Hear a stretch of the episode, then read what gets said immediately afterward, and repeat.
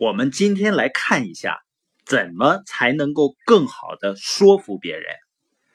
我相信呢，我们每个人都会经常面对着要去影响别人的观点，但你会发现，一个人的观点一旦形成了，他很难被改变的。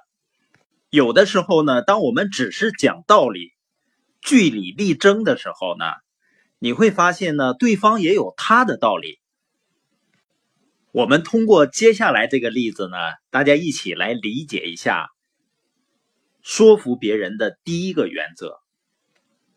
华克公司呢，在费城承包了一栋办公大厦的建筑工程，他要在一个规定的日期之前完工，一切呢都进展的很顺利。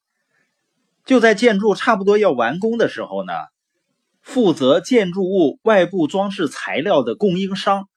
突然说呢，他不能按期供应材料了，这样呢，整个建筑工程都会受到影响，是巨额的罚金，惨重的损失。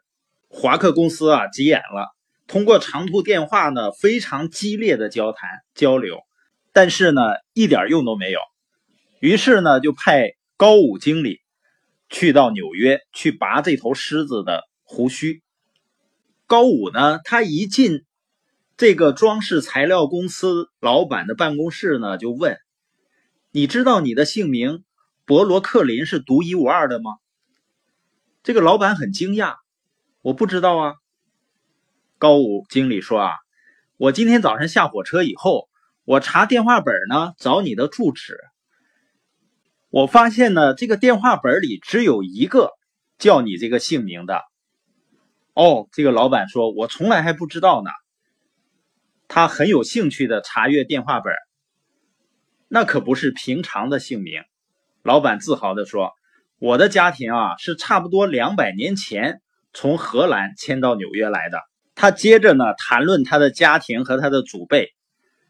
当他说完了呢，高武经理就恭维他有这么大的一个工厂，并且呢比他参观过的几家同样的厂家都要好。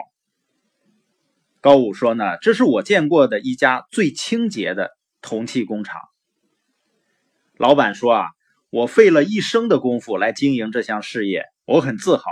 你愿意参观一下工厂吗？”在参观的过程中呢，高武经理赞美他的构造系统，并告诉他为什么那看起来比他的几家竞争对手要好，好在哪里。高武呢评论了几种特别的机器，老板解释了那些机器是如何运转的，和他所造出的产品是多么优良。到中午的时候呢，他坚持要请高武经理吃午餐。你要注意到，直到这个时候，高武经理一直没有提他来访的真正目的。午餐以后呢，老板说：“现在啊，言归正传。”我肯定知道你为什么来这儿了。我想不到我们的聚会会这么愉快。你可以带着我的承诺回去。你们的材料制造以后马上就送去，即使别的订货不得不推迟。你发现高武先生甚至没有请求就得到了所要的东西，材料呢按期交到了，整个建筑工程呢在合同期满的那天就完成了。你想平常要是遇到这种情况，一般是怎么样一个交流方法呢？肯定习惯性的就是争论啊，很冲动啊。如果高武用了这种方法，他能有这样的结果吗？所以呢，如果你想说服别人，应该遵循的第一项原则是什么呢？就是从称赞和真诚的欣赏开始。